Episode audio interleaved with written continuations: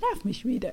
Zum Glück kontrolliere ich dauernd meine Bankbelege. Ja, ich gehe so rein und sehe, dass man mir 80 Franken abgebucht hat. Meine Hausbank, bei der ich seit ich 15 bin, seit meiner Lehre und jetzt bin ich 48,5.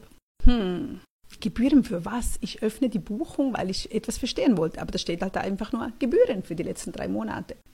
Ich weiß, okay, also schreibe ich eine E-Mail. Wer macht das schon gerne? Und das wissen Sie, oder?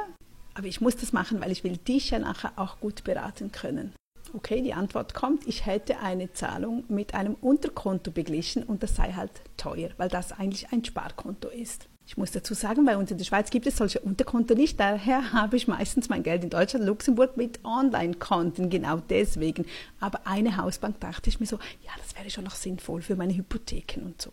Und jetzt schreibt er noch, ich kann Ihnen insofern entgegenkommen, dass wir einmalig auf die letztmalige Spesenbelastung von 80 Franken verzichten. Hm, wer oder wer